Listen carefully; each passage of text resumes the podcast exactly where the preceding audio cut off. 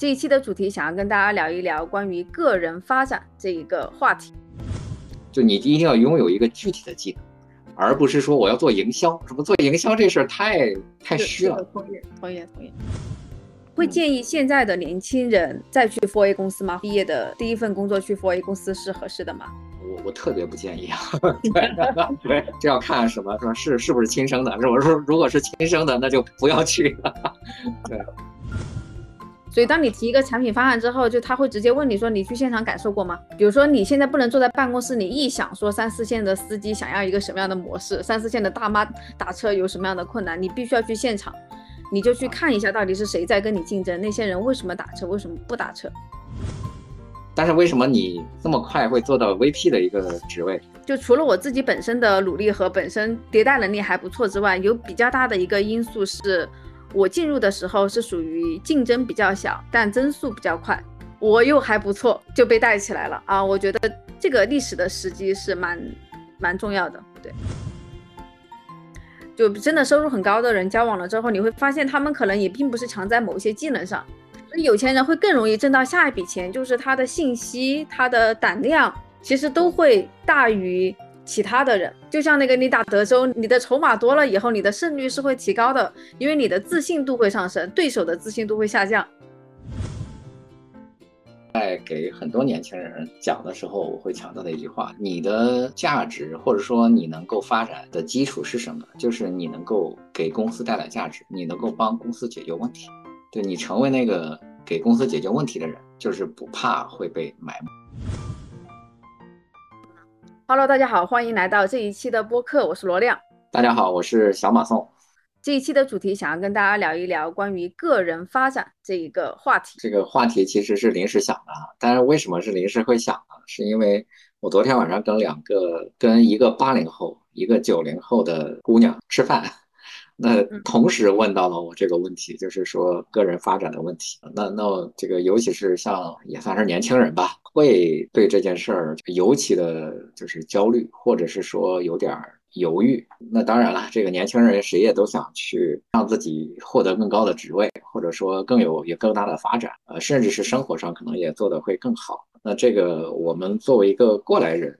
啊，就我跟罗亮算是过来人吧，是吧？我我这个职场经验也已经有二十多年了，那个罗亮也也经历了好多家公司，是吧？对，就是也算是一个职场的老油条了。由我们两个来聊这个事儿，我觉得还算合适吧。而且包对我来说，我既在国企干过，又在私企干过，又自己创业过，呃，又在互联网干过，又在传统公司干过。我我我属于就是经历还是比较多的，可能也能够给大家一些经验吧。对这件事情，我其实也比较有感触。我最近有一个比较印象比较深的面试，就是一个特别优秀的候选人。然后面完之后，我问他你有什么想问我。然后他刚开始问了两个业务的问题，然后最后一个问题问我说，呃，你是不是我的直属上级？我说是的。然后他问我说，你的人生目标是什么？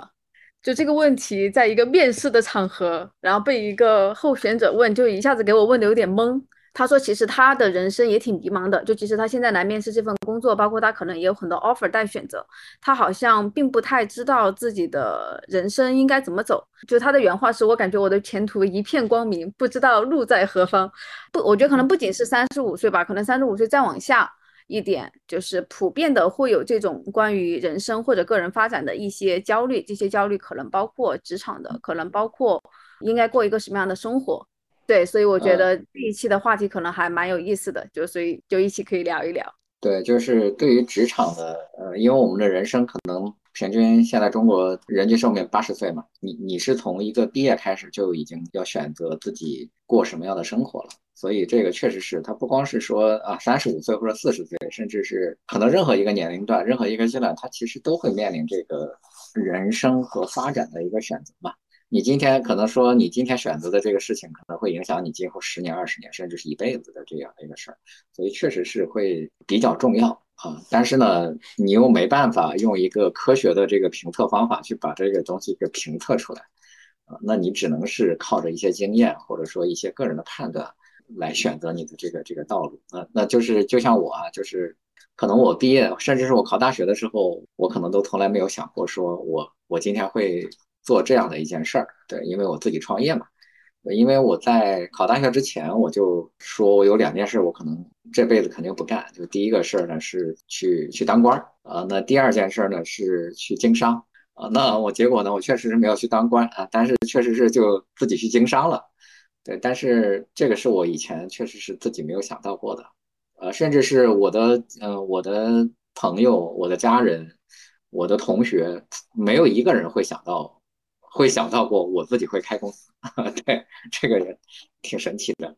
就比如说，像在你过去的职业生涯当中，你你可以大概简单介绍一下你的一些职业的经历，以及一些你觉得还比较重要的职业的选择或者转折点。对，我我觉得是这样，就是呃，其实很多人也都不知道我和你各自的一些经历啊。我觉得就是简单介绍一下我们各自的经历啊，可能也给大家也能会有一些参考。而且呢，我我觉得我和你的经历其实是完全不一样的，甚至是说我的经历可能是一个非常不典型的一个人生发展轨迹。嗯，我建议大家不要学我，因为其实我并不是一个成功的呃人生规划，就包括我的走过的路也并不是一个完全正确的路。我觉得我走过很多弯路，啊，对，那但是呢，他已经走过去了，我也没办法。对，所以我跟大家去分享一下我个人的一些经历啊。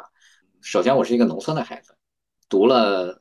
在在高中读三年，其实我的唯一的追求，那个时候啊，我唯一的追求其实就是能够考上大学，啊，因为我们那时候还是分配工作嘛，所以对于一个农村孩子来说，这个叫做叫啥呢？叫做吃国家粮，吃这个公家饭，就是你能够有一个城市户口，然后有一份稳定的工作，对我来说就是一个致命的吸引力，啊，那我确实是没有非常高的那种理想。那考上大学之后，那个大学考的其实。不是很好，那个我的第一，反正前面几个志愿都没有报上，那个最后是个调级分配到西安交大，啊，那西安交大的这个呃其实是一个很好的专业啊，但是 可能外边人听起来这个专业并不是很好，这个专业叫锅炉专业，呃对对，交大的一个王牌专业啊。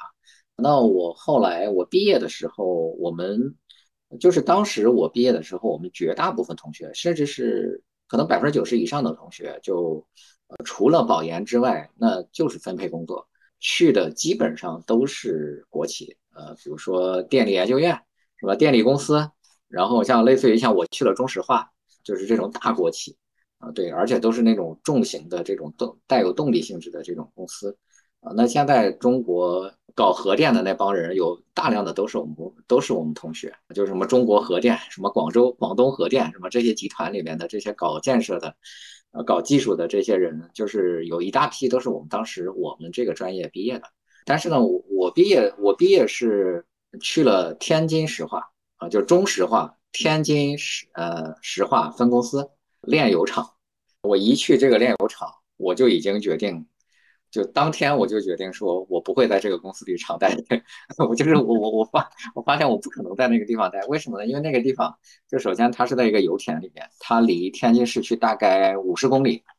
呃，那个那个时候要只能坐公交，坐公交车到天津市里大概需要三个小时。然后你就孤零零的在一个油田里面，那个周围就全是芦苇，你的你的所有的这个生活、工作就就是在那个工厂里面发生。然后我们有宿舍，我们有澡堂，我们有这个有食堂，然后周围啥都没有。对，就是那样的一个那样的一个地方。就是你想一想，一个大学生刚刚分配的那那种地方，就感觉被发配到了这个新疆去那种感觉。对，所以去的第一天我就觉得这个地方我肯定不会常待了。那但是呢，我还是那个一个是因为这个地方，还有一个呢，就对我个人来说，我对技术并不感兴趣。啊，就尤其是对我们这种工程技术啊，就是做锅炉、做热能什么，就这种技术，我是完全不感兴趣，我也不擅长，我既不感兴趣也不擅长，所以那对我来说，呃，在这里就确实是一个混日子。虽然这个工作看起来还是蛮稳定的，因为搞搞石油的嘛。然后我就憋了三年，那个一个很巧合的机会，就是我看到比我高一届的一个毕业生，他那一年考上了清华的 MBA，我当时其实没有这个概念的，就是。因为说实话，因为我是九八年毕业嘛，我九八年毕业，你想想那个时候，这个整个的社会还不那么开化，我我都我甚至都不知道 MBA 是什么意思啊。那当时我就问他，我说 MBA 是干啥的？他大概跟我解释了一下，将来有什么出路啊？那我就想，哎，要不我干脆考个 MBA 吧，因为考自己专业也没啥意思。就我我我要考一个锅炉专业是吧？你再读个研究生又有啥意思呢？是吧？呃，因为我当时就翻了一下他的那个他考试的那个真题。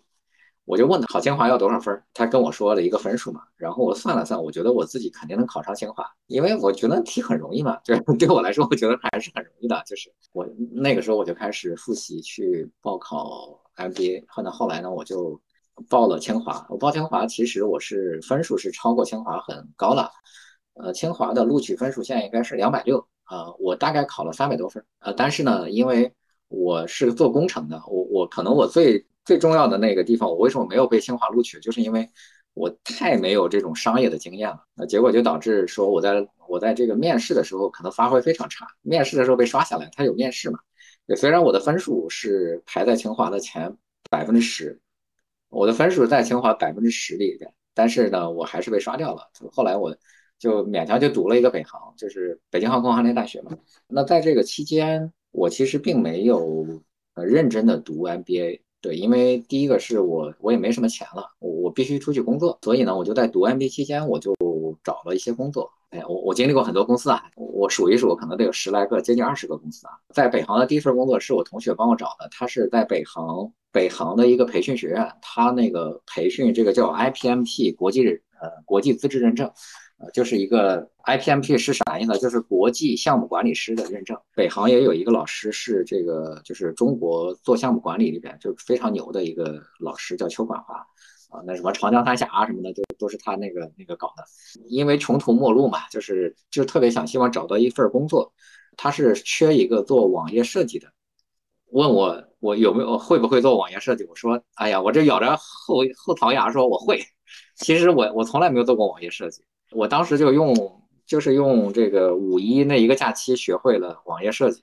当时用的那个软件叫 Dreamweaver，然后就去那边上班了。那后来在这边干了干了几个月吧。那我我我我，在我找工作之前，我最想去的工作其实是广告公司。我从小就特别喜欢广告，我特别想进广告公司。但是以前呢，毕业的时候我根本不知道有一种行业叫广告行业啊，那所以就直接就随分配了。那我我就后来就一直在去找一个广告行业的这个。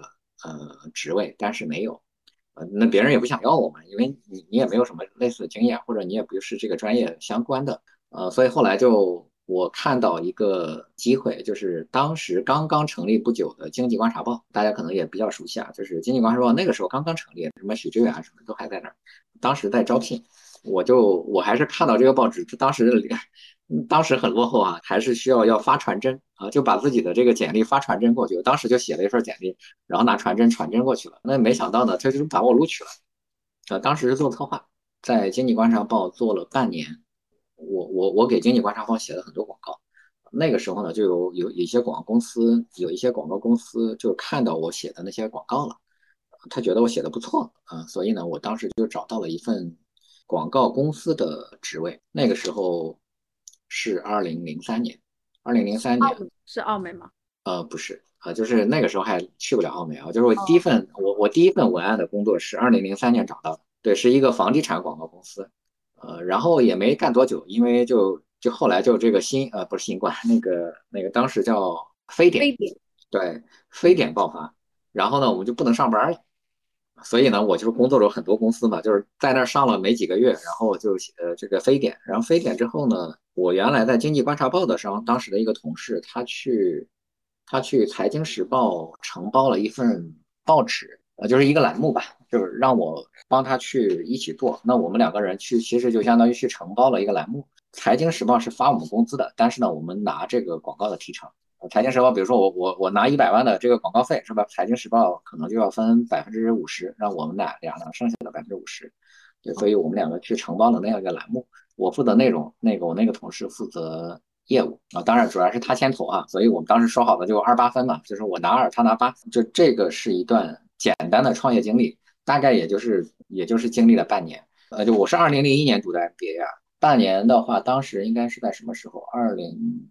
二零零四年初，我我就又想去做广告了，就是因为因为当时我们去办这份报纸，我们还挣了挺多钱的。那个时候我工资才六千嘛，对，就是那个时候我工资才六千，六千已经还是很高的工资了。这个就那个时候啊，我一把就拿了三万多的这个提成，一次性的提成就有三万多。对，所以那个时候，因为零四年啊，零四年那房。那个房价才六千块钱，你想想那个时候，对，那个时候房价才六千，就是北京四呃四环以内，房价才六千，我一把就拿了三万多的这个提成。那当时就是我半年可能就已经攒了十万块钱啊。当时那我就觉得说我还是想出去做广告，所以当时呢就应聘到了一家国内的还挺知名的一家创意公司，呃，去了那家，但是去了那家干了没多久，干了没多久呢，就那家公司呃基本上就倒闭了，那家那家公司经营不太好。那我我后来就就特别想去找一家 4A 公司啊，我就投了很多广告公司的简历，北京的这个广告公司就没有没有能够看上我的，因为我其实在广告行业经历也不高不多嘛。呃，当时是有一家 4A 公司的青岛分公司，他们做海尔，问我能不能去，我就说反正也都是华为公司嘛，青岛就青岛吧，我就我是在二零零五年四月一号入职，嗯，对，去的这个青岛。FCB 啊，对，然后在这边一干就干了三年。我在青岛干了一年半，然后又又到这个 FCB 的这个上海总部又干了一年半。啊，这个这三年就属于我我职业生涯中很重要的三年。这三年我我在我在青岛市去的时候是就是一个普通文案，然后半年之后我就生成了资深文案，再半年之后我就生成了文案的组长，然后再半年之后。我就升职成了助理创意总监，对，也就是说我用了一年半的时间，从一个月薪大概四五千块钱的文案，升职到了月薪两万多。啊，那非常快了，嗯，对对，而且我当时也基本上就做到了 FCB 中国人的最高的职位，就是 FCB 因为是它是一个美国公司嘛，它它的创意总监基本上当时也。都是美国人，或者是台湾人，或者是香港人、新加坡人，他是不用国内的总监的。我当时就就一年半就做到他中国人能做到的最高职位了。这段经历就后边就没有什么了，后来就去奥美啊，去蓝标啊，就全是广告公司的这个这个经历了。我是从零五年进入 4A，我一一年就大概干了六年，呃，二零一一年离开。那为什么会离开呢？我就觉得说。我进入广告公司的时候，就正好是广告这个行业的黄金黄呃，就是黄金周期的尾巴，广告这个行业就开始没落。那个因为有互联网崛起啊，什么叫这些原因，包括就是传统广告已经不再重要了。但是呢，这个广告公司你又发现说，你又不能赚很多钱，然后呢又没什么地位，然后又赚不了太多钱，然后又很苦逼。对，就是那好像你你说你你这个究竟干啥了？是吧？对，就是你在呃。你要在这在这个行业里边干啥是吧？你没有前途嘛？对，而且那个时候我媳妇儿已经毕业了，她在北京当时去了四大嘛，就是在那个普华永道。那再后来她去了一个国家的，算是半个公务员，就跟金融有关系的。那她就说，好像也没什么，就觉得广告公司跟他们金融这个行业来比，那完全是就是没有任何性价比。对，所以后来呢，我就我就离开了这个广告行业。我当时就决定离开这个广告行业。我自己创办了啊，不是自己创办，就是我加入了一个创业的公司。当时那个创业公司只有四个人，对，当时当时他们公司只有四个人，然后我是第五个。然后我去的时候呢，呃，我是就是叫 CMO 吧，就是那个当时是拿到了徐小平的呃徐小平老师的一笔钱，其实不多啊，就是当时的大概我是二零一一年，当时十万美金，就是一个启动资金。啊，那个后来又拿了轻松基金的六百万人民币，就拿了第二轮。呃，反正最终做的是什么？最早是想做这个问答社区，后来呢，就后来做成了一个在线的培训网站，呃，叫第九课堂。那我们算是就做在线教育做的非常早的一个，对对 一个公司。那个风都还没有吹起来，你们就对就已经在了。对对，就是我们属于真正的这种线上培训的。呃，先驱啊，对，就是，但是呢，罗亮也有过，罗亮也也做也做过这个，也做过这个在线教育，但是他就会比较晚了，就是这个成熟期的时候进来的，没落期啊，我我我们就做着，当时就做着做着就觉得没前途，那个时候你想，那个时候支付都要先绑定银行卡，然后反正就非常麻烦了，做了三年也没做出一点大成就来，虽然也能挣钱，但是呢做不出规模来，然后挣钱也不多。呃，所以呢，我我就离开了，我去了暴风影音啊，这就是我经历的第一次这个上市啊。对我在暴风影音干了三年，然后经历了暴风影音的这个上市，然后我最啊这这个这个说个好消息，我最近又要经历一次上市，啊，是是是，那方便透露吗？呃，我我不说明了，就是我之前拿那个咨询换的一个一个公司的股份，今天我都对他没什么抱什么希望，然后突然告诉我说这个准备在港股上市了，然后让我去这个商量配股的事儿，感觉可以猜到啊，我大概可以猜到，这大概是我就是就是暴风是我经历的第一次上市嘛。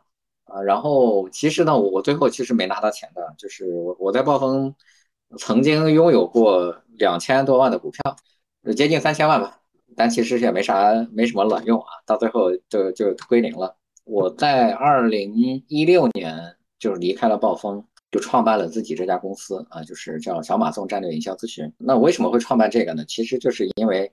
呃，这个追溯到是二零一三年，我们做第九课堂的时候，为了推广我们的一些课程，我自己做了一个公号，然后结果公司没做成，这个公号做成了。呃，其实我那个时候我在暴风的时候，我的这个个人的收入其实就主要还是就是公号就比较多了，就是那公号一年也能给我带来大几十万的这个收入啊。那个时候我我算是一个比较呃业内还算是有点名气的一个广告人吧，啊，所以。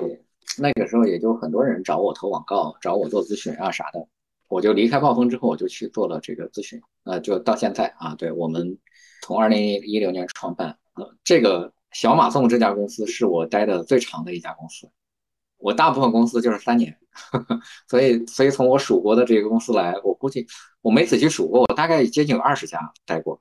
啊，哇！因为有有很多，当然有很多是待了两三个月就走了嘛。对对，这个这个可能也不算是一个正经的一个经历吧。但是真正我我就是说领过社保、领过啥的、领过正经工资的公司，至少得有十几家吧。对，哎，所以像刚才的经历其实非常丰富。嗯，你觉得有哪一些特别重要的职业的选择，然后对你的影响，就整个人生轨迹的影响特别大吗？就听起来是不是暴风算一次？我其实觉得暴风反倒不算，对，因为你你只不过是曾经呃就是在暴风曾经拿到过几千万的股票嘛，是吧？对，但这个不算是我人生的转折，因为就是这个钱我也没拿到嘛，因为暴风最后这个股票清零了。实际上，我觉得我第一个转折确实是从中石化离开。如果我今天还在中石化的话，我大概知道就是当年留在。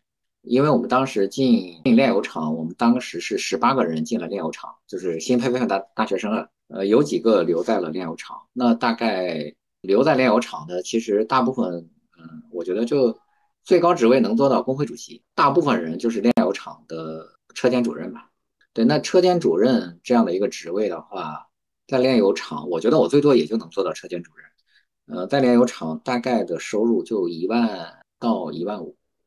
嗯嗯，对，就是你你你干这么多年嘛，是吧就就，虽然他福利还不错，但是其实不是特别高的一个收入吧，这就是一万多啊这样的一个收入，我觉得应该不会超过两万块钱，大概就是这样的一个收入。对，但是那那你要想，如果说我当时不出去，那其实就是拿一个就是很普通的一个工资嘛，对，嗯嗯，对，就是这样的一个结果嘛。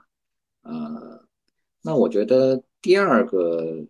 比较重要的这个选择，可能确实是进了方 A，因为，嗯，如，因为我那个时候已经去了广告公司嘛，对。但是如果在广告公司里面你不做到一个最好的这个广告，呃，广告公，你到了广告行业，你进不了最好的这个公司，我觉得你没有特别大的前途，呃，所以我其实就是去了方威然后最后去了奥美，你奥美就算是广告公司里边天了，是吧？对，就是最好的公司了，就相当于今天的今日头条，是吧？对，嗯嗯，但是你去了之后呢，也我我觉得是有一些锻炼，但是呢，这个段经历对我的影响没那么大，只不过是圆了我一个广告梦。我也做了创意总监，是吧？我也在戛纳拿过奖，我进了世界上最好的广告公司，那基本上就就这样了。对，这段经历可能对我未来有一有不小的影响啊。那那个，但是呢，我觉得它影响，它对我的影响不是最大的，但是影响很大。啊，对，因为如果我没有奥美的经历，没有什么这些广告公司的经历，没有在什么戛纳获过奖，我后来比如说那家创业公司也不会接纳我，因为我有背后有些光环嘛。我当时其实我我离开蓝标的时候，我当时其实有两个选择。当时冯鑫就是暴风营的老板，他其实已经见过我，他已经让我要去暴风了。但是后来我也不知道哪根哪根筋儿就抽错了，就是我就想去一家创业公司试试，因为那个时候正好是互联网创业的，反正浪潮就特别，就是大量的那种创互联网创业的公司在在涌出。我当时也就是感觉热血沸腾，就是那个时候就正好是像什么车库呀、车库咖啡、什么三 W，还有什么三十六氪什么，就这些这些创业的公司、创业的这种形态就大量的涌现的时候，那我确实就想去试一试，所以当时就去创业去了。但我觉得创业对我来说是一个非常大的影响，对，因为你做广告，呃，实际上还是在花别人的钱嘛，就给别人想东西，然后别人花钱。但是你自己去创业的时候，其实是花自己的钱，然后去做自己的增长。那个时候你才真正的意识到说，呃，你不能这么乱花钱，是吧？就是你过去想的那些广广告创业，他妈的太花钱了，是吧？要拍条广告就要花两百万，是吧？然后再一投放花两千万了，对，这个其实是完全不适合这个中小企业，因为世界上百分之九十九点九的企业其实是中小企业，没有那么多钱。对你，你过去服务的公司都是那种大公司，有的是钱，是吧？这个和你真正自己去运营一家公司是完全不一样的。对，所以那个时候才是会有了说，比如说 SEO 呀，什么互联呀，然后什么网站热力图呀，什么你要还要去做那个画原型图啊，就我这我这个我都会了呀。对，就甚至是你像 Mockup 什么这种产品管理工、产品经理的工具什么我都会。所以我在暴风影音，我我我帮他们画这个原型图，他们。那我觉得这个暴风影音负责负责产品那个 VP，他看了我画的原型图，他说哇，他说你，我觉得你比我们产品经理画的都好。对，那我觉得其实自己创业是我对我影响最大的一一件事吧。对，那后来创业没成功嘛，那就又短暂打打了一段时间工，然后接着又自己创业去了。真正的创业其实就是三次嘛。对，一次是很短的时间，就是实际上那时候半创业，因为承包了别人的一个栏目嘛，和另外一个同事。那第二次是我们去做互联网创业，就做做这个在线教育。那第三次是自己做了这家咨询公司，做这家咨询公司就属于我，我我是老板了嘛？对，那过去其实我都不是老板，对我我只是一个合伙人嘛。这应该是你最后一次创业了吧？可能也不是，因为因为我觉得你在七十岁之前，你我觉得你还啥事儿都能干，因为我算算，我到七十岁也还有，还早着了。也也不早了，也还有二十多年呢，是吧？对，二十多年，你你想，好像中间有可能还会再去创一个公司或者品牌，但是我不知道，呃，也许和是和我的咨询有关系啊。那那我觉得我可能不太可能说二十多年还在干这家咨询公司。我觉得十年之后我就，或者说十五年吧，我咱别说别说大话了，就是十五年，你能把你的公司交给职业经理人，是吧？我觉得。这才是可能真正的这个创业成功吧，算是。对，如果说这个这个公司整在在你手里边运转，我觉得这个好像也不太算是创业成功。那你说十五年之后我咋办呢？是吧？那我也不可能就休息，是吧？我估计可能还会去做点别的事儿。同样是创业做合伙人，也就是说做二号位或者三号位，跟自己是目前是一号位，这个对你就你会觉得在哪些方面会特别不一样？挺不一样的，就是你对公司的。就是说，公司的未来和方向其实是由呃，就是如果说你自己是呃创始人的话，是由你来定的。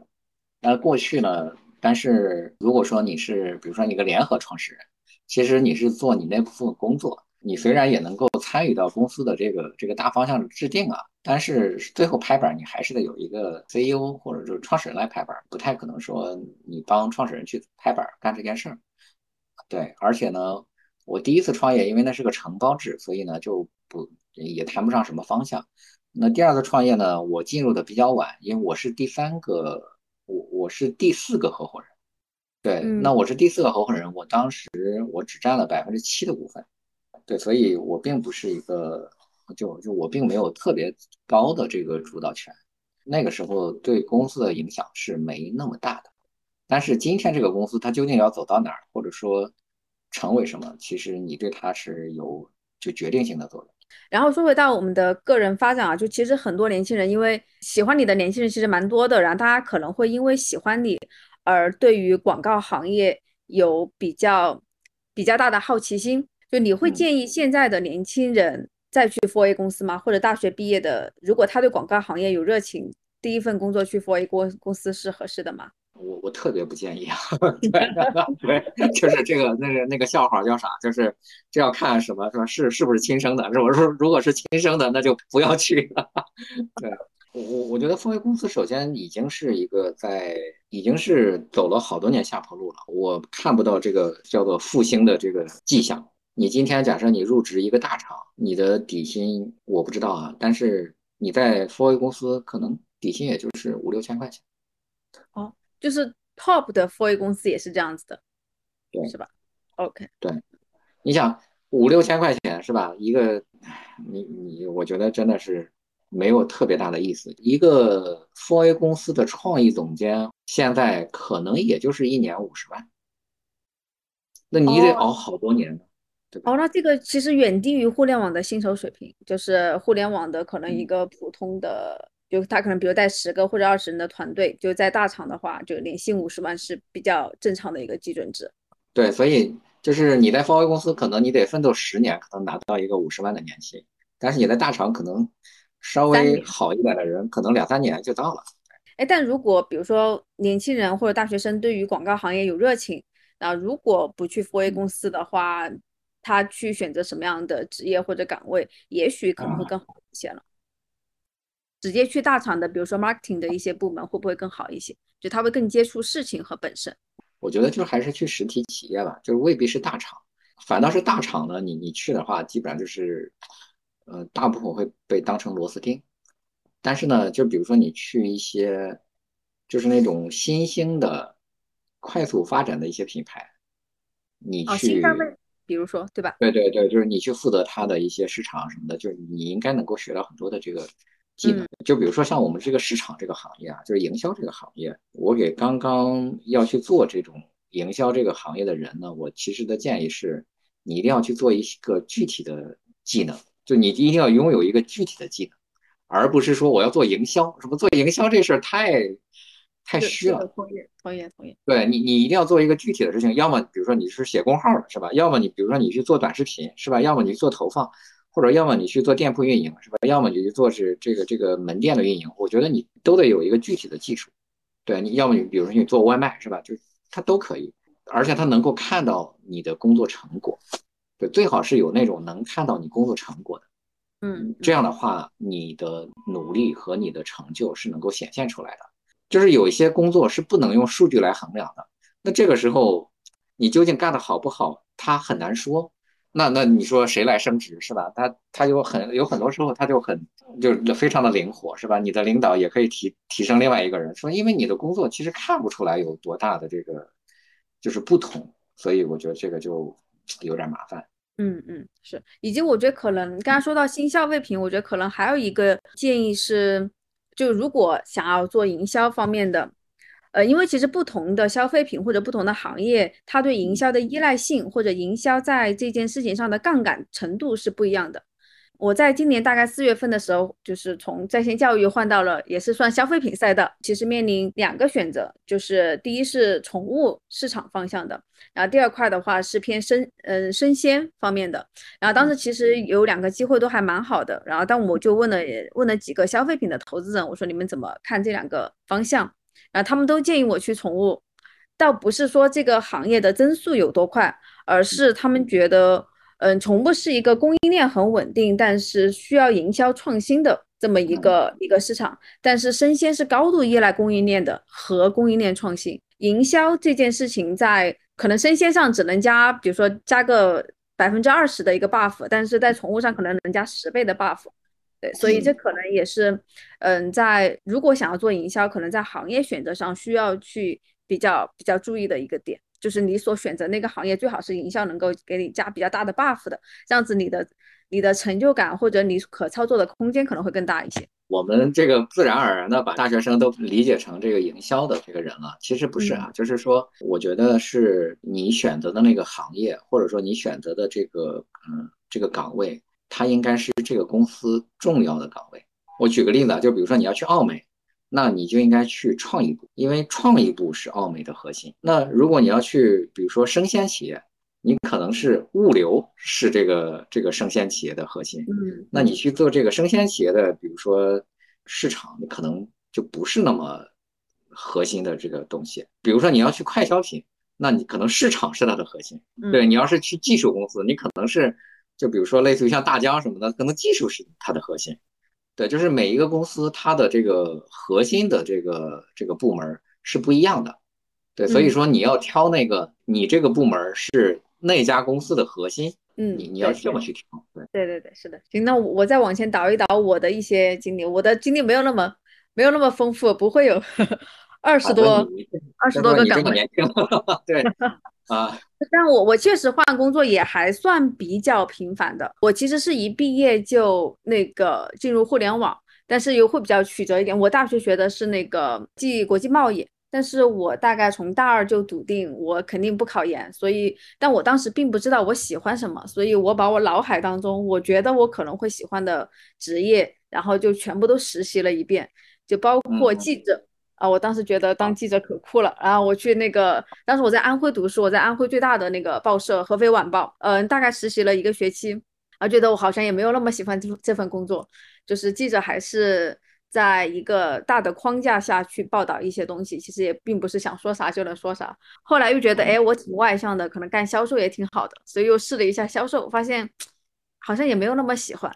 我又去，因为我学国际贸易的，所以我想去看看本专业到底是在做什么的。所以我当时是在美的的一个海外的一个市场部，然后去做那个海外的国际贸易的一些销售，就是把什么电冰箱、电磁炉卖到什么非洲、欧洲这些地方。但绝大部分百分之八十的时间都是在用英文跟客户发 email 啊，觉得哎呀，我这么就我也完全闲不下来，这也不是我想，好像也不是我想要的啊，当时就特别迷茫。嗯，后来最后一份实习是在互联网行业，当时是在新浪门户，虽然也是做编辑和公众号，就那会儿大概是二零。二零一二年、一三年那会儿，公众号也不，嗯，也还算是一个比较新的一个载体啊。当时去做做公众号，做一些微博的一些编辑，觉得，哎，这个好像还挺有意思的，而且互联网公司的氛围是我特别想要的。后来我毕业之后就只找互联网的工作。我大学的时候会想通过不同的方向去确定自己的兴趣爱好，然后我毕业的第一个 offer 拿的是阿里的。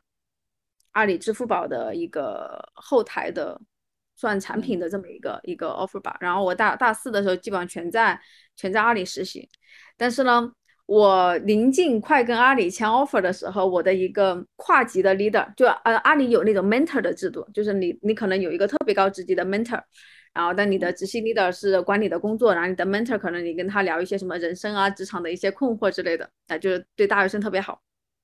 然后我当时的那个 mentor 就是也是比较高级别的一个阿里的一个呃人，然后说想要创业，然后问我罗亮要不要一起 啊，我们一起创业。当时年轻人就觉得啊，创业好酷哦，嗯，然后可能也是基于对这个人的喜欢，然后以及也确实觉得阿里内部大公司的很多流程很繁琐，然后就想要自己做一些很酷的事情。所以当时我在临近签阿里 offer 的前一周就提出。就说我我可能不入职阿里了，然后我就跟他去创业，然后后来在创业公司大概做了一年多的时间，但我们当时那个赛道选的是智智能硬件，就那个小公司小公司做智能硬件就真的是要了命了啊。对，后来大概一年之后我就来了北京，但还是做硬件相关的，就是我特别喜欢的锤子科技。就二零一六年的时候，嗯，我觉得二零一六年的那个时候算是我真正的。比较大的一个一个职业的转折，就第一是从一个特别草台班子的一个公司，到了一个还算还算比较正式的一个工作的场合，对。然后第二呢，就是从杭州来到了北京啊，这也是比较大的一个一个转变。然后后来在锤子就做了很多嗯软件相关的。你做什么工作呢？产品经理啊，产品经理。对对对对对对对，在锤子然后做产品经理啊，大概。两年左右的时间吧，就感觉有五年的工作经验，就特别夸张。就是时工作时长特别长，就我们基本上是每天嗯睡醒就去上班，然后那个下班就睡觉，然后睡醒了再上班。然后那个时候那个也特别精神也特别亢奋，而且我们大家都喜欢在后半夜工作。就我们基本上是大概的作息是早上十点钟起床，呃早上十一点起床，然后十二点到公司，然后一直工作到半夜三点钟。然后回家四点钟睡觉，就可能也是因为年轻，现在不行了。嗯嗯，然后在锤子两年之后，后来去了滴滴，然后也是做呃产呃增长的那个偏产品相关的一些工作，然后核心是做三四线的增长，就是让怎么样让小镇青年、大爷大妈来打车。对，所以这一段时间跑了很多中国三四线的城市。我第二个比较大的职业的转折是我从滴滴出来去教育行业，我整体的换了一个工种。就我从产品经理变到了偏市场营销或者偏增长类的这么一些岗位。你在产品经理这个岗位上，你认为你做的怎么样？我觉得七十分吧，我给自己打。那你你将来不会成为一个很牛逼的产品经理是吗？对我，我觉得我当时的我为什么想转转，嗯，我为什么想转岗的原因，第一是，嗯，我觉得我自己对可能没有办法变成说张小龙那样的。产品经理特别的呃牛逼，然后第二呢，就是其实，在那个阶段，纯靠产品所带来的业务创新和增长，已经没有 QQ、微信那个年代时候多了。就那个时候，其实上一个阶段，其实更多的是依赖于产品创新、功能创新，然后给到大家一些不一样的东西。就我们经常说那个 C to C copy to channel，那个基本上能 copy 的全部都 copy 完了。所以我我当时的感觉是，可能到下一个阶段会更依赖于运营或者市场一些增长手段或者营销的一些方式，能够让你这个还不错的产品更大程度的被用户接受和使用。所以，我我还蛮想做这一类的事情，所以也就转到了另外一个方向，然后刚好也赶上了教育行业。特别突飞猛进的那一两年的时间，你是从滴滴去了开个吧是吗？嗯，不是，我从滴滴去了一个叫达达英语的，对对对，然后后来被好未来收购了。但你刚刚提到了一点，就是嗯，从大公司到小公司，什么以前特别花钱、特别大手大脚，然后到小公司完全不一样了。就这个感受，我从滴滴到那个达达，就是它也是一个创业的小公司，就感受特别深。我们现金流最紧张的时候，甚至是每天我会跟财务的 VP，我们对整个未来未来一个月的现金流，每天对，就那个是非常紧张的。就是我们有一段时间，有一段时间大概是这样子，所以就这个的压力，就是你在小公司，嗯，做决策或者在小公司花钱或者用团队的资源去做一些事情，你的压力是远大于大公司的。因为大公司你黄了，可能最多就项目被干掉，但你小公司就真的会，可能会影响非常大。然后后来再去了开课吧，然后也，但因为教育行业整个因为双减的原因吧，就它是一个规模还蛮受影响的。咱既然聊到这个关于成长的这个事情啊，就是那也其实成长的这个很重要的一部分其实是，呃，个人事业嘛。对，那那对于一个打工人来说，那无非就是更高的职位。那个更高的薪水是吧？那那这个呃更好的公司，那对我我其实也蛮好奇的，就是我过去其实我虽然我觉得我过去我做的还不错哈，但是我并没有做到很高的职位啊。对我在暴风影音的时候也只不过是一个总监的级别而已嘛。但是为什么你这么快会做到 VP 的一个职位？你觉得其中的这个这个 其中的这个要素是什么？嗯，首先我觉得可能跟公司大小有关。对，就是可能大公司的总监跟小公司的 VP。嗯，第二呢就是，哦，包风影也不大。嗯，第二我觉得可能跟行业的增速有特别大的关系。嗯，就是，嗯，我我算是在教育行业高速发展的前夕去了这个行业。所以我去整个教育行业的时候，所面临到的情况是，而且我当时是从滴滴降薪去的，所以这个你其实整个的就整个行业的人才密度跟这个行业的薪酬的高低是绝对是成正相关的。对，所以当时其实会面临到说，整个教育行业的人才的密度是低于像字节、滴滴、阿里这些大厂的，就互联网大厂的。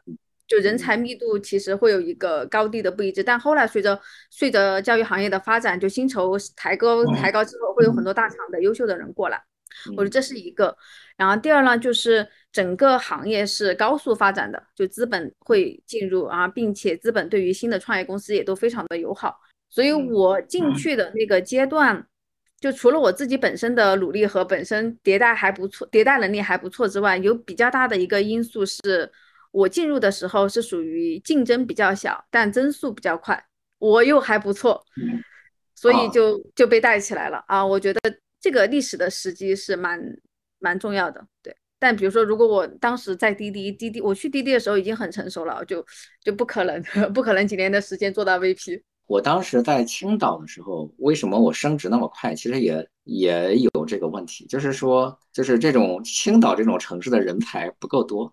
对你，你在那边你就很容易就碾压他们嘛。对，就是你要说，比如说你在奥美，呃，虽然我觉得我在奥美其实也还挺牛逼的啊，对，但是你要相对来说到和青岛那帮人比，你你你，就是他还是没有什么能够和你匹匹敌的一些人。对，在澳门，你至少你觉得还是有有一些人，这个也挺厉害的。对，你看当年李诞呀，什么这个李诞呀，然后东东强啊，这都是我的同事啊。哎，那你有李诞的微信吗？我有，但是呢，我说实话，不联系。哦，不是，就是我我和李诞、东东强应该是同时工作过，但是呢，我们并不在一个公司。对，那个奥美有奥美互动、奥美广告、奥美活动、奥美公关什么，就是我们是在一栋楼里边。东东强我应该和他一层，但是呢，我也我是互动部门的，他是这个广告部门的，所以我们其实也并没有见过。对我们几个人其实都是后来才认识的。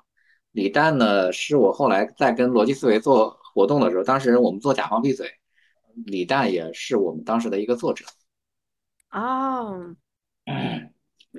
还有这个渊源。对，东东枪是也是后来认识的，但我跟李诞没见过面，也没说过话，就是顶多是在微信上说过几句。对，应该属于和他，我不能攀这种关系，就是我属于和他很不熟。对，有微信但非常不熟的一个人。对，跟东东枪说说实话还有些交道。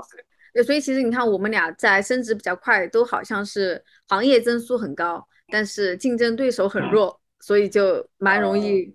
对，对，但当然了，确实是跟你自身也是有关系的。但是确实是他需要一个天时地利人和。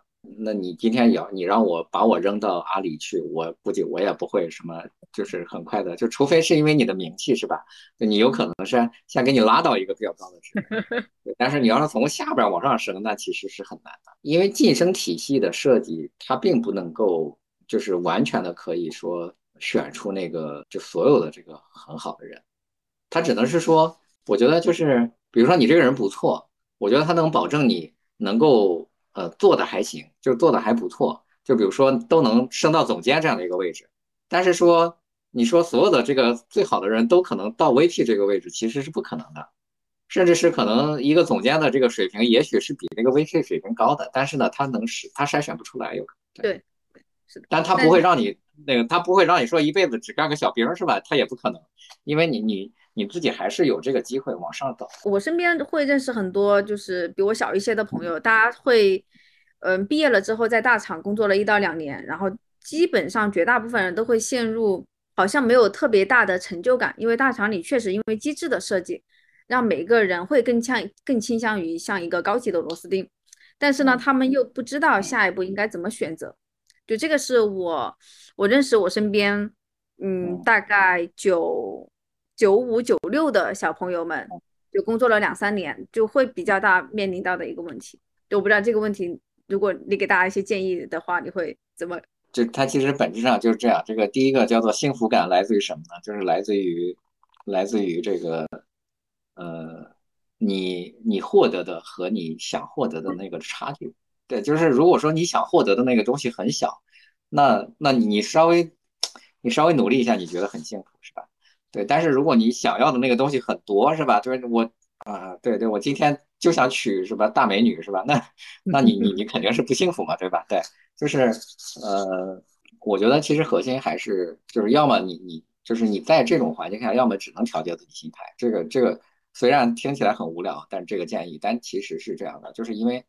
呃，真正能够，比如说在事业上，我们所谓叫做事业有成的人，其实是不多的。就是我们定义的，就我所我所谓的那个事业有成啊，就是说要做到比较高的职位，收入很高，什么就这种。那那其实职位就只有那么多嘛，对吧？那个，那你只能调节自己的心态。那要么呢，你就你就只能是说干出一番别人干不出的事情来。那我觉得这个其实就是一个是机会，第二个你可能要主动的找机会。你看，我举个例子，就比如说，呃，不管是大厂还是说我们我们过去在广告行业，你看我们当年广告公司的时候，就是我不知道你你你这个年纪还记不记得当年有一个叫动感地带一个啊，知道知道 知道是吧？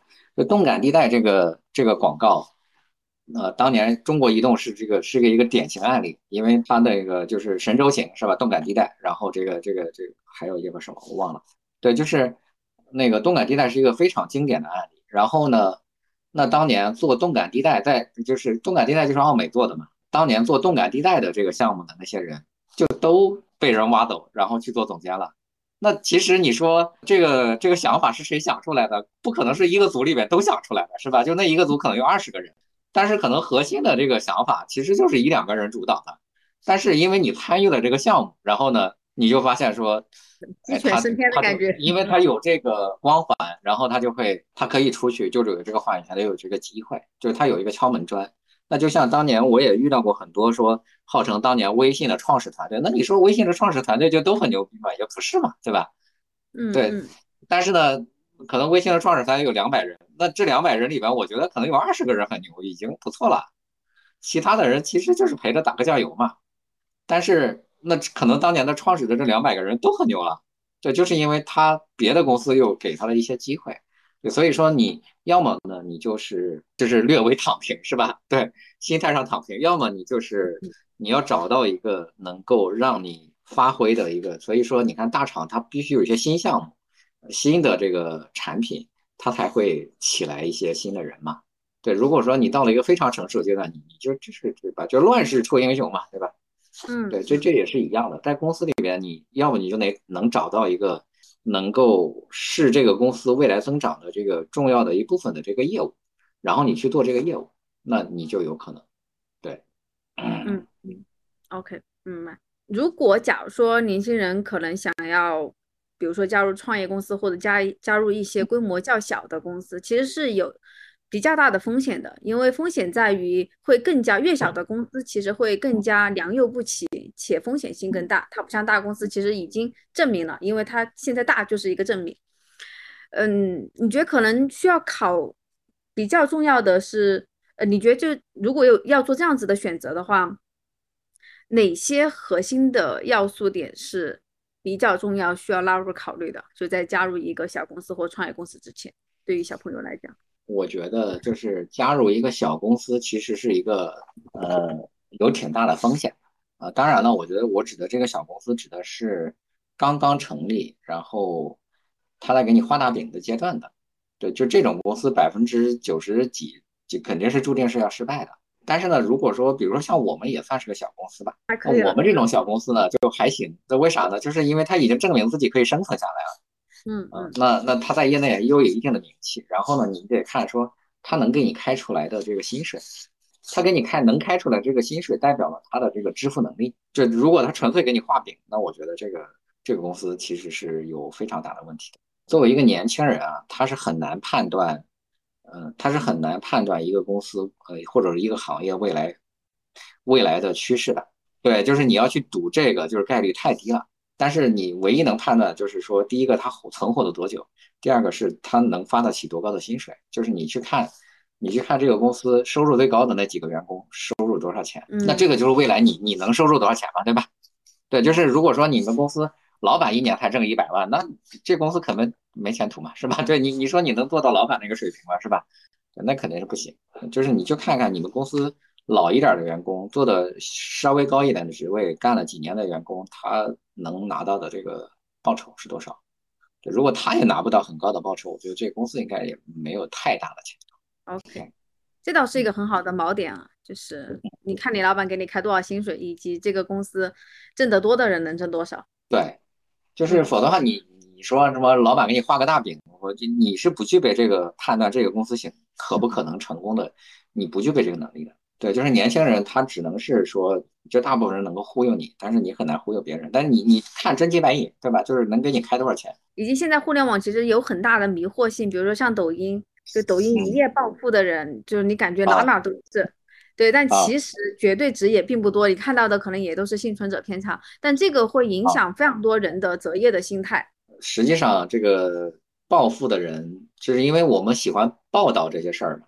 对，但实际上你落到这个大部分人里边，他的这个是人数是非常非常少的。而且暴富的人可能有三分之一以前本来就很富，就他其实已经具备了很大的。积累或者影响力，然后借着这一波，他可能能起来。就真的是以前一穷二白，完了通过某一些极好的历史机遇一夜暴富，就这个概率就更小了。而且有的暴富呢，还是这个还是账面上的，就是。就比如说，我当年曾经在澳，曾曾经在这个 暴风拿到了两千多万，是吧？这个我也可可以对外说，我有了这个两千多万的股票，但是你你还没有兑现出来。那比如说，类似于快手的这个股票，是吧？你说当年快手刚上市的时候，可能身家过千万的可能还挺多的，是吧？已经跌了百分之八十了吧，差不多。是是是，滴滴跌了百。也就是说，当年有一千万的，现在只有两百万了，是吧？那就是这这个，因为对于一个人的这个事业上来说，升职其实是一个典型的表现嘛，对吧？升职加薪嘛，对吧？嗯嗯。对，能够升职，它的核心原因是什么？我觉得是能够解决更大的问题，就解决更大的问题的背后是带来可能更大的价值。就比如说，呃。我以前面试的时候，就以前在小公司做 VP 的时候，面试的时候，我可能会面不同层级的同学，就可能是专员，可能比如说他可能是经理，可能是个总监，然后我怎么去看说这个人他能够拿到什么样的 title，我可能就会问题从大到小的问他，看他能解决哪个层面的问题。就比如说，可能我会先抛一个，哎，我们公司是什么什么业务啊？现在对手是什么样子？我们是什么样子？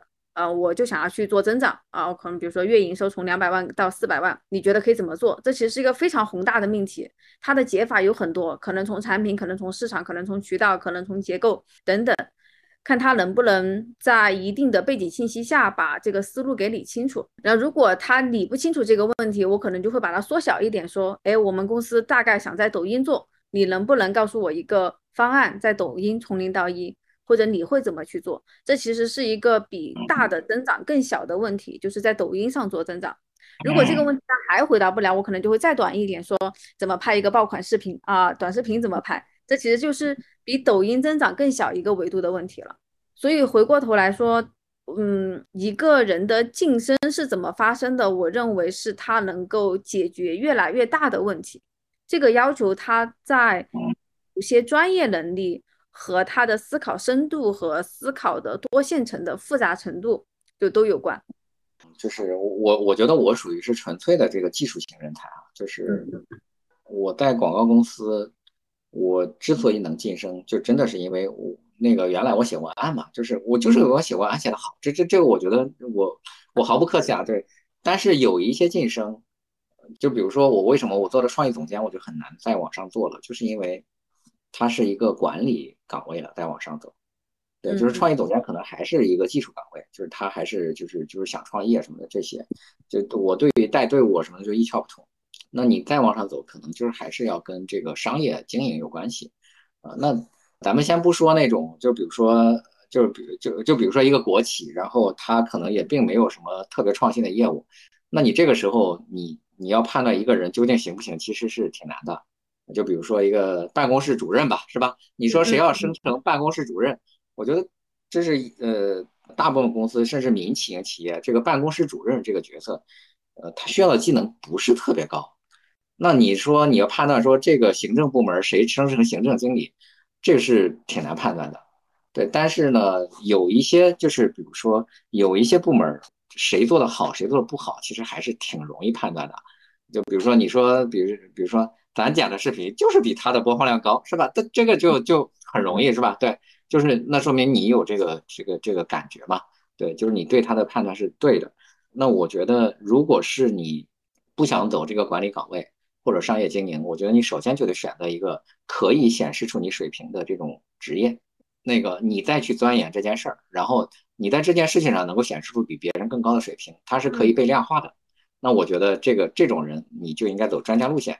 对，就是走这种专业的路线啊。那另外一种呢，我就觉得那个我自己也没经验，因为就他能解决问题，确实是，就是我也曾经说过，说一个一个人在公司能够立住脚，就是因为他能够帮助公司解决问题。那至于说这个问题是一个技术上的 bug，还是说一个商业上的问题，就我我举个例子，就比如说我有一个同事，他就特别擅长安抚客户，就是客户有很多事情，呃，他去说两句，那他就迅速能够把这个客户给就给安抚住了。对，那这个这个呢，它是一个软技能，就他很难说。比如说，你看我给你想个创意是吧？这个东西其实是个硬技能，但是那个东西是个软技能。但是拥有这种软技能的人也并不多。对，那如果你能够每一次都能够解决这件事儿，那其实它我觉得它也是一个就是解决问题，就是你还是能够说公司遇到的困难有你，它就变成它就不是困难了。嗯，我觉得那这样的人他就应该晋升。那至于说你靠关系，或者说靠一些跟领导套近乎，说这些，那我觉得我不在我的考虑范围之内。因为那那个东西就是变成了说大家，呃，拼谁是谁的嫡系，谁就是谁是谁的人，就这种关系了。对，那我觉得本质上，在一个企业，只要是你有用，我不太相信说公司会不重用你。只要是这个企业是老板，他追求说什么呢？追求这个企业的增长。他就一定需要一个解决问题的人，那拍马屁的人容易上去，但是那个真正能够解决问题的人，他一定可以上去啊，除非是那些这个老板都不关心这个利润，就比如说就是大企业吧，是吧？某些大企业可能他就有些老板确实是不太关心公司的这个死活，他更关心的是自己的职位啊或者什么，那那个时候那就会变成另外一种问题。就我我认同说，只要你有用，肯定是。在这个企业里面有一席之地的，但是是否能晋升，可能还跟你的就那个叫什么，就竞争性，其实就跟公司跟公司之间的 battle 一样，对它多少还会有一些竞争性。假设你你你的你的同事都很牛，那就对吧？就是他就还是有一个高低上下的。所以可能比较好的方法是，或者比较好的一个选择是你去一个还相对比较高增长的这么一个行业或者企业，因为在增长的过程当中。嗯，不管是机会也好，还是说你得到的成长也好，其实会更多。因为大部分的职业成长还是在事情的经历的过程当中才会发现，哎，我擅长这个，不擅长那个。但增长低的公司就就没啥精力啊，就事儿不多，得去一个事儿多的公司。我记得当时是联想，联想的那个旗下的一个投资公司，当时他的老板说过，当时他是从高盛还是不？他是从哈佛还是哪儿毕业？就是别人选择的都是去高盛，去什么呃麦肯锡什么，就这些大公司嘛，他就去了联想，就是联想的投资部门。然后他说：“那我我就秒杀他们嘛，对吧？就是因为在在那儿没有太多人跟我竞争嘛，对你要去高盛，就跟都是跟哈佛的人在一起竞争嘛，对吧？嗯，你确实是就压力会很大，对。而且呢，其实是这样的，就是说本质上可能大家。尤尤其是就比如说你你看的都可能阿佛哈佛毕业，或者说你都是清华毕业的，可能大家的差别是什么九点一分和九点二分，或九点零分这样的差别，其实看起来是不太大的。但是，一旦你上升到一个岗位上去，就比如说他还是总监，你变成了 VP，你明显就会比他厉害。就是你坐在那个位置上，你就比他。为啥呢？就是因为你见识到了更大的世界。对，就他那个他只干总监那件事儿，就不能让他成长。以及就是每高一个层级，你所获得的信息的源、信息源和信息的质量是不一样的，而你的你的决策质量跟你的信息质量是高度相关的。对，所以说你的晋升本身就是能够让你做的变得更牛。对，这个这个确实是这样的。他就像一个北京出生的孩子，他和比如说一个云南山村的孩子比，你就是你你智商，比如说你在那个。云南出生那个孩子，他可能智商很高，但是他也没办法，因为你在北京的这个孩子，他从小见识就多。是的，因为我觉得我个人的成长就是随着我的见识的提升的。呃，你你像我在广告公司里边，其实你能够见到的人不多的，你能够见到的人其实就是那些呃比你厉害的那些创意总监，或者说你的老板。但其实这些人，那那你在那儿待三年，其实你你能够见到的人就这么多。但是比如说我创业的时候。我创业，我们做第九课堂的时候，当时我们要找老师嘛，对，我们要找各行各业的，呃，那些老师来讲课。那那个时候就是靠我们这几个合伙人去去联系嘛。就找到这些，把这些人捞出来。我们我们搞了一千多个老师，那你至少我自己一年能见个几百个人吧，对吧？那这种都是每个行业里面都还算是不错的人，那就是就是把你的眼界打开了嘛。就是那个时候，你看我们见过我在我们这儿做老师的水滴的沈鹏，嗯哦，就那个时候他还是个小屁孩啊，就是那个时候他还是美团的一个呃，反正不算是很高的职位吧。对，然后你像马占凯，那个就是搜狗的创始人，就这个发明发明人是吧？就就就是有很多，包括程甲是吧？就是现在说书的那个是吧？程甲，呃，就就是还是像彭颖，呃，彭颖也是原来一个很著名的公号嘛，叫叫那个叫叫什么叫什么改变自己那个公号的一个主理人嘛。就后来他是原麦山丘的这个市场总监，嗯嗯，对，就那个时候都是我们的第九课堂讲课的老师，对，就是还是有挺多的这样的人的，对，那个时候就是你。你见识了这样这么多的这个牛逼的人，那你才会成长到他那个阶段位嘛。然后在我创业的时候，那我从创业开始，其实我的这个段位往上拉，就是因为我见到的人越来越牛逼了呀，是吧？就是你你想过去见的人可能是一年挣个几百万的，今年现在我见的人都是一年挣上就是一百亿的，是吧？就是就是这种人嘛，对吧？那他当然这个这个水平不一样，对，是是，对对，这个这点我也很认同，就是我。我的社交圈明显有一个质变，是也是我来了教育行业之后，然后在一个高速增长的呃那个赛道里面，就在我们公司负责整个的市场。倒也不是说你的权利有多大的变化，而是你的位置决定了你每天在想的事情可能并不一样，就它的宽度和维度并不一样，然后以及你能够决策和影响的范围也是不一样。所以在那个时候。因为教育行业那个时候大家都是一些小公司，巨大的公司可能就比如只有 VIP Kid 或者就是什么学而思源辅导这几个，剩下的全部都是一个梯队的公司。对，所以在那段时间也认识了非常多就做市场营销的，或者甚至是一些创业公司的一些 CEO。当然最后因为双减，大家都去了其他的行业，都完了是吗？对，都去了其他的行业，但是那个人才密度是明显不一样的，就是交流的质量和深量深度也是不一样的。并且我我一直觉得说高质量的社交其实相互的，就一定是我输出的东西对你有用，你输出的东西对我有用，我们才会觉得哎，大家还挺挺匹配的，然后可以经常一起聊，或者慢慢会成为更好的，就是非公非生意上的可能一些朋友的一些关系。所以自己能够逐步的迭代，我能成为一个输出高质量信息和经验的人，这也很重要。就他的就社交关系其实是双向的。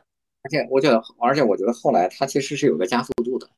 嗯嗯嗯，对对，就是它是一个叫飞机起跑线嘛，对，它它就慢慢的这样上去了。你前面可能积累很难，就比如说你从一毕业挣到一年一百万，其实是要花很长的时间的。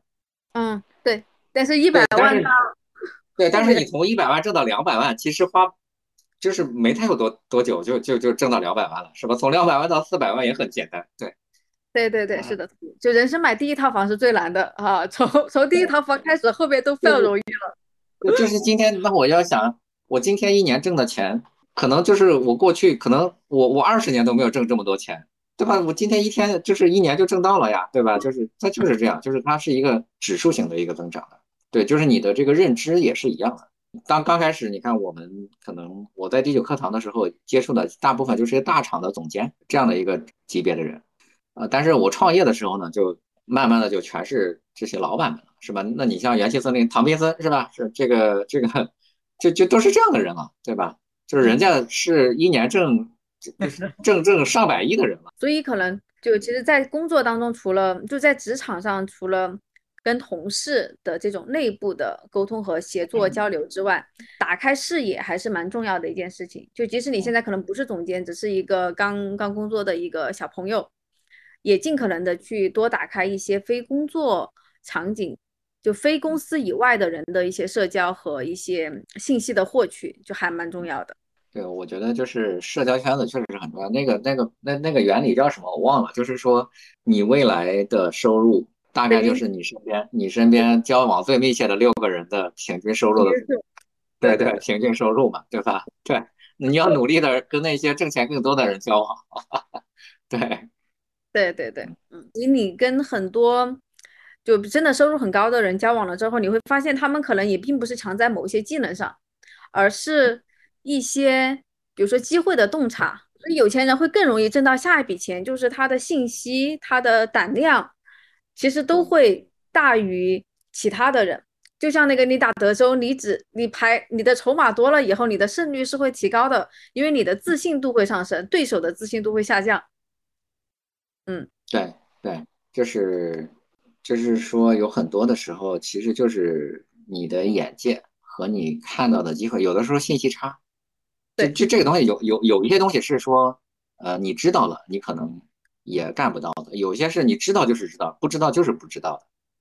对，有有一些信息就是这样的，就是你知道了你就会干，你不知道你就永远不会干。有一些呢是你知道了你可能也干不了，就比如说这个什么微积分是吧？一个复杂的微积分，你知道的解法你也你也解不出来。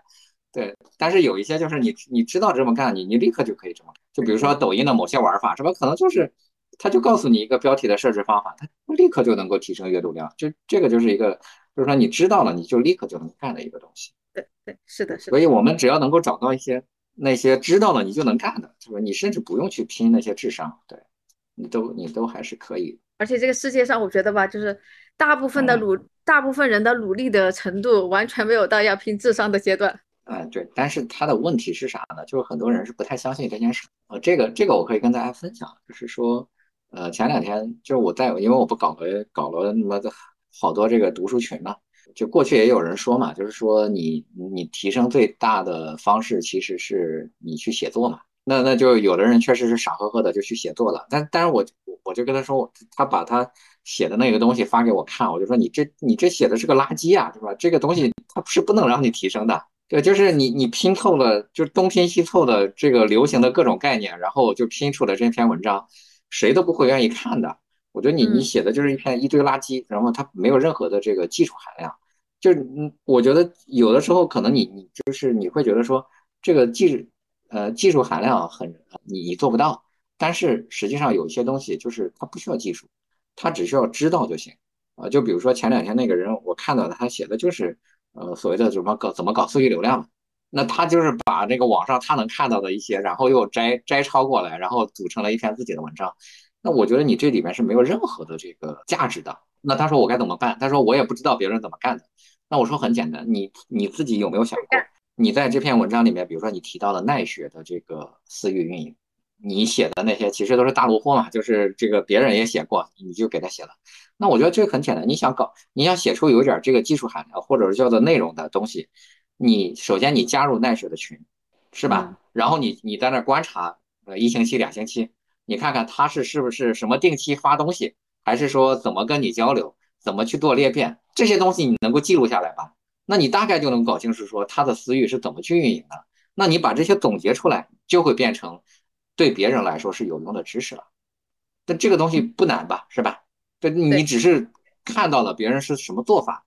那你已经是很很厉害。你其实只要下点功夫，其实你都能做出一些别人认为是有价值的知识。但是我觉得，就是大部分人他不信，他不会去下这个功夫去研究。就是真的是，我觉得大部分人太懒了，他他真的是不想。对对，就是东拼西凑。更具体的来说，是大部分人是不喜欢干苦力活的，就他更喜欢更抽象意义上或者更。喜欢更抽象意义上的那种那种努力，就比如说，之前有人问我，嗯，比如说大概就是怎么做知识 IP，或者就是我大概是一个什么想法，我想要在抖音号怎么怎么做，怎么写短视频的内容。我说你先找二十个你的对标账号，你把他们找出来，你把他们历史上近近三十天的、近三十天的或者近三个月的吧，好的短视频都找出来。什么叫好了？就比如说你进他的主页看。平均他可能就一千的点赞，突然有一个有一万的点赞，这种就叫好。我说你去看，但这是一个非常非常细、非常累的活。大部分人听哇，好有道理，你这个好牛逼，但没有人做。就他可能找三个就找不下去了。就这就是，就大部分人其实是不愿意做这些方面的努力的。他更希望你告诉他一个绝招哦，他一学哇，就跟那个令狐冲进去看到那剑谱就独孤九剑，就那种就那种感觉。对，就是。我今天说了一个模式啊，这个叫啥的？因为刚刚看那个、那个、那个神探，就是最近那个片子嘛，叫叫什么来着？突然忘了。神探大战。啊，对，神探大战。嗯。我今天在看那部片子嘛，我就说，其实大部分人希望的是什么？叫做神探模式，就是他能够根据一个线索，立刻就能够脑补出很多画面，然后推理出来，这个就知道是谁杀人了。嗯，这个是电影演的，对。但是大部分人真实的工作和真实的生活，它叫做它不是神探模式，它是片警模式，就是真实的破案根本就不这么干。这真实的破案其实是一个家一户的排查，呃，一个指纹一个指纹的对对比，就是一个案宗一个案宗的看。嗯，你你做了可能大量的工作，其实有用的工作就百分之一，对。但是你不做那一百个，你就不知道那一个。对对，但大部分人说，我希望你告诉我那一个，对，就是他不想做那九十九个。但我说你没有这九十九个，你是做不出那一个来的。对对，且他没有判断力，他并不知道这一个到底好不好。对，他就不愿意下苦功。我觉得这确实是，这是大部分人的问题，他他就坚持不下来啊。那包括我记得李李教授曾经也是有很多年轻人就想想成为李教授嘛，就是曾经问他说该怎么像你一样。那李教授就把这个书单给你列了，说你先把这些书全读完。那他看到那个书单就已经吓退了，是吧？就说我我不想读这些书，说我但是我想成为你。我觉得对吧？就是这样。对，但其实绝大部分年轻人的差距就是在这些细节里面拉开的。所以我们当时，我记得当时在滴滴做产品经理的时候，我们有一个观点，就是当时还是于军老师是整个产品的负责人，就百度贴吧的那个于军老师，就他强调我们做所有的决策一定要去现场做。比如说，你现在不能坐在办公室，你臆想说三四线的司机想要一个什么样的模式，三四线的大妈打车有什么样的困难，你必须要去现场，你就去看一下到底是谁在跟你竞争，那些人为什么打车，为什么不打车？就我们去了现场之后，确实推翻了在办公室里的非常多的臆想。对，所以当你提一个产品方案之后，就他会直接问你说：“你去现场感受过吗？”就你要说没有，你会被骂惨。对，确实是这样。就是我我记得我。我很多年前我用那个微店，我当时用微店开过一次店，然后因为当时正好还认识他们老板，我我说你们公司的人肯定是自己没有做过啊微商，做过做过微店，呃就是卖过东西，所以你才会开发出这么难用的产品来，就是你没有用过，然后你就不知道说你有多难用。对，如果你真正自己去卖一卖东西，然后你开一个店铺的时候，你会发现有大量的这个问题。所以这个啊，对，正好我们前两年不是写了一篇文章嘛，就是那个稻盛和夫不是去世了嘛？我并没有讲他的那个阿米巴组织，因为稻盛和夫最大家知道最多的是他的阿米巴组织嘛。但实际上就是稻盛和夫有有几个其实很强的一个一个东西，就是第一个是叫做不断创新。就如果你仅仅有组织文化，你你的技术不行，其实也不行的。对他，其实稻盛和夫是非常崇尚创新的。你在你的工作中要不断的创新啊，那不管是方法上的创新，还是说你流程上的创新，还是说你技术上的创新，还是你商业模式上的创新，那这个其实就像比如说我们做咨询工作，那我们可能就是不断的要在这个咨询的方法论上进行创新。啊，我们调研的方法是吧？我们这个这个写方案的方法，我们的框架什么的，这些可能我们都要。现在我们也有自己的一些方法论了。那还有一个叫做，它叫做叫做现场有神明。嗯，就是这句话，其实我以前不知道是他说的。他说叫那天我去查他的资料，我才发现说他说过这句话，叫现场有神明，就是你一定要到现场去，就是在现场才能够发现问题。对，但是我们大量的就比如说广公司的人也都一样，就是很少有人。就真正的到客户销售的现场去看，那他就发现不了这个问题。哎，说到创意，其实我们公司是很蛮典型的需要创意驱动型的组织。嗯，然后我们因为市场团队应该有一半也都是这样子的。我所带的市场团队，你觉得怎么样？有什么样的机制能够让一个组织，就比如你们公司这个组织，持续的保持创新的自驱力也好，或者？活力也好，或者生命力也好，就是首先大家就怎么样能够保证这个组织的一个创新的迭代？它是这样的，就是啊，当然，其实现在我们公司也还没有实行啊，但是我我知道一个，就是说有一个方法，就是它叫持续改善嘛。嗯嗯，就是持续改善意思就是说我发现了一个问题，然后呢，我觉得怎么可以改进它，那我改进完了之后就成为一个 SOP，就成为一个标准，然后它就会变成了另外一个标准。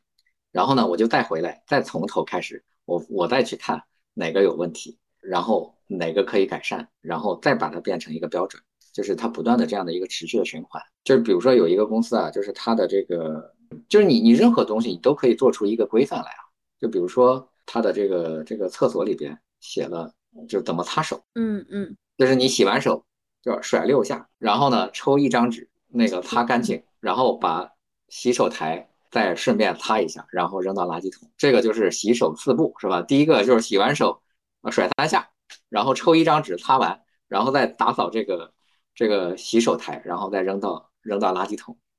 当你写出这个规范来的时候，那其实大部分人会按照这个规范去做，对。但是如果你不写这个规范，可能咔咔咔给你抽五张纸，然后就是再再擦手了。它个叫做持续改善，然后就是呃，你可以把你工作的这个整个的这个这个流流程列出来。那那你可以鼓励你的同事说，那我要求每个月我们提出一条改善的建议。对，就是我们的任何一个流程里面是是不是可以呃找到一个能改善的东西？对，然后那我们就把它改善，然后呢再让它形成标准。哎，这倒是一个挺好的办法，就是提出对于整个流程机制的改善的建议。对，就是任何的东西它都有这个叫做改善的可能，所以就是你每一次改善就就是提升了一次效率。就我举个例子，就比如说早晨起来你是先穿袜子还是先穿裤子？没有人会先穿袜子吧？对，但是。但是你你要想啊，就是说先穿袜子其实是效率更高的啊？为什么？你你想你想一想啊，你看啊，如果你先穿裤子，然后呢你就得站起来，然后提上裤子，这个扎上扎上这个这个这个提带是吧？嗯。然后你在穿袜子的时候，你又得坐下，然后再穿袜子，对不对？对吧？但是呢，如果你先穿袜子的时候，其实你是在坐着的，对你你就是你先穿袜子，然后再穿裤子。然后你再起来，其实你不需要再坐下了，对吧？你你在流程上是省了一步的。是你这么说的话，是的。对，就就是那个在公司的任何作业流程里面都可以这么去改善。嗯嗯嗯嗯。那你觉得流程性和创意性，它就是改善到就流程性改善到某个阶段会抑制创意吗？就比如说刚才整个呃穿衣服的这个过程，如果标准化了之后，它一定是比如说效率更高，就比如公司每个人都省三秒。啊，整个公司就省蛮多时间的，但是这个流程可能也会影响一定的创意，因为创意型人才他可能天然不太喜欢特别多框框架架的东西。哦，那你就把创意流程标准化。嗯嗯嗯。就比如说，呃，但这个标准化的颗粒度是不是也会影响？就这个，我们我们我们公司有一个我们公司有一个组，我觉得还蛮有意思，就是其实所谓的创意是什么？所谓的创意其实是，呃，你能够想出一个好创意来。呃，因为创意有一个简单的方法，叫做旧元素新组合。嗯嗯嗯，就如果你这件事你没见过，你永远想不出来。啊，OK OK，我我理解你的意思。就首先创意是要要见得多，你才想得多。对，所以说你首先得保证你见得多。呃，我记得我们公司有一个组，我觉得他们做的很好。就是虽然我们公司并没有要求大家这么干，他们组我们公司有一个咨询组，他要求他们每一个同事每周写一次自己的这个被打动的理由。你什么时候到一个商场，或者说到一个你买了一个什么东西，或者说你到一个商场，你想去吃这个东西，你你要写出来你是为什么？是因为这个店铺里边他给你展示的好看，还是说他写了一句话你被打动了，还是说什么？就是你要写出你每次被打动的瞬间，为什么下单，为什么花钱？你每一次总结，其实就是你你知道了一个打动别人的方法，然后慢慢的你把这些总结出来，你不就是？你以后你你比如说你总结出了一千条是吧？那那你你做的时候先把这一千条查完嘛是吧？对。哎，你这招挺好的，我可以抄作业啊。因为我们公司会面临，就我们团队会大量的去生产很多短视频，嗯，对，所以很多时候大家会有灵感枯竭的情况。那当然我们可能也会有一些，就像我刚才说的，我们怎么样去借鉴同行，嗯，但整体而言还是。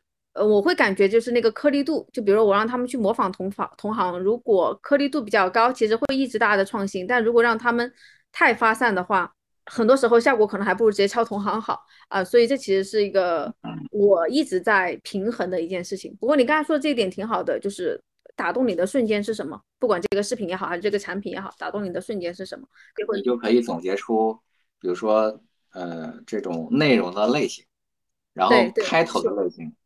结尾的类型，对，可能总结出这几种类型来，你在里边套嘛，然后再在底下再去想。对对，是的，是的，嗯，我们两个人彼此的职业经历，然后聊到了个人的发展、职业的选择，还有包括挣钱，包括还有晋升等等相关的一些事情。嗯，最后还有什么想说的吗？我们在结束之前，还是就是强调一下，就是我这是我在给很多年轻人讲的时候，我会强调的一句话，其实说你的价值或者说你能够发展的基础是什么？就是你能够给公司带来价值，你能够帮公司解决问题。对你成为那个给公司解决问题的人，我觉得就是不怕会被埋没。那你要永远就思考这件事儿。这还有一个呢，就是说，确实是，就是如果你不够聪明，那你至少可以用积累经验的方法来让你自己成为专家。我我记我我记得很清楚啊，就是最后分享一个故事啊，就是我们同学有很多的人都是在这种石油公司、石化公司。呃，我有一个同学在壳牌做这个项目管理。我当时跟他说：“我说我其实，在技术上我非常不行啊，就是我我觉得，如果让我去做技术，我肯定做不过你们嘛。”那他说：“他说其实这个也很简单，就是技术基本上现在的技术基本上都是成熟的，不在于说你能够发明出什么新技术来。你要想成为专家，其实很简单，就是说你要成为你这个领域里边你知道所有的这个技术的方法。比如说你是安全，你做做这个石油的这个这个这个防火是吧？对，这个是石油安全是吧？”那你知道世界上所有解决这种安全方法的这个，呃，就是预防安全问题的这个方法，那你已经本身可能就已经是一个专家了。就这个，这个其实是一个是一个力气活，它不是一个纯粹的这个，它会像说你要发明一个计算机那样的，它不是。它其实你只要知道这个领域里面所有解决这个问题的方法，你已经是一个专家了。对你只要去了解都就可以了。对我最后可能也想补充一点，就是。我觉得刚才我们算聊到了很多的晋升，然后包括年轻人之于公司的价值，反过来有些时候可能是公司环境确实不好，就这可能不是一个很向上的环境，就包括你刚才讲的，可能并不是很公平，或者这个公司绝大部分人并没有特别强的自驱力，或者一个创业公司更多的是想着怎么糊弄客户，就这些，嗯，也确实会存在一些本身并不太好的公司，所以。我觉得，当一个年轻人在一个环境或者在一个职业中受挫，有一定的原因，可能是因为自己啊的心态或者能力等等，就是跟自己的预期并不达标。其实可能反向也有可能是一种原因，是你没有处在一个比较合适或者比较正确的环境中。我觉得可能当。你觉得自己在某些工作做得不好，或者不太格，嗯，就是有点格格不入的时候，可能也都双向找一下原因，也不要完全苛责自己。我觉得这是还蛮重要的一个事儿，就别老别急着否定自己啊。对对对，对，所以就是你要相信说，就是一个呃，就是不是特别牛的人，他同样是可以成功的。因为我我在我的这个。我在我的职业生涯中，我也见过那种，说实话，我我觉得他挺笨的，但是呢，呃，这就我的手下，就是，但是我我并不是说他，就智商并不高啊，但是他很执着，就是他能够把一件事情，就是按着这个这件事儿去研究，他做不到，比如说九十多分是吧？他能做到八十分吧？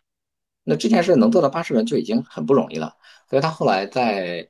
他去了我的山东老家，我记得前两年他是在淘宝上做这个叫什么安装苹果系统，对，就是帮人安在远程安装苹果系统，然后就这么一个生意，他一年就是在这个那样山东那样一个小城市，一年也挣个一百万，是吧？这这也挺好了，是吧？在那个是不是房价只有五六千的一个一个城市，是吧？你挣一百万不是很爽是吧？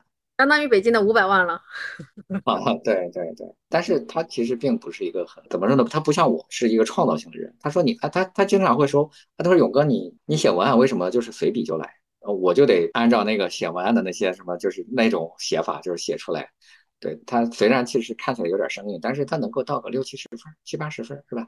但我一写可能就是九十分，是吧？但是我觉得这是天赋在这边，对。但是我觉得大部分人其实可以做到八十分的，这个这个完全没问题，所以大家不要灰心，你只要有有这个自制力，有这个恒心，其实是完全可以做到，你能够超过百分之八十的人。对，嗯，对对是的，所以大家加油。嗯，好，那我们今天的播客就到这里，然后希望最近几年的因为口罩的原因，大家其实各行各业都过得不太好，所以希望大家在这段时间也能够过自己想过的生活和。有一个比较平稳的职业路径。好，也希望大家有这个比较好的前程吧，啊，至少能过得幸福一点，好吧？好，再见。那我们就先这样，大家拜拜。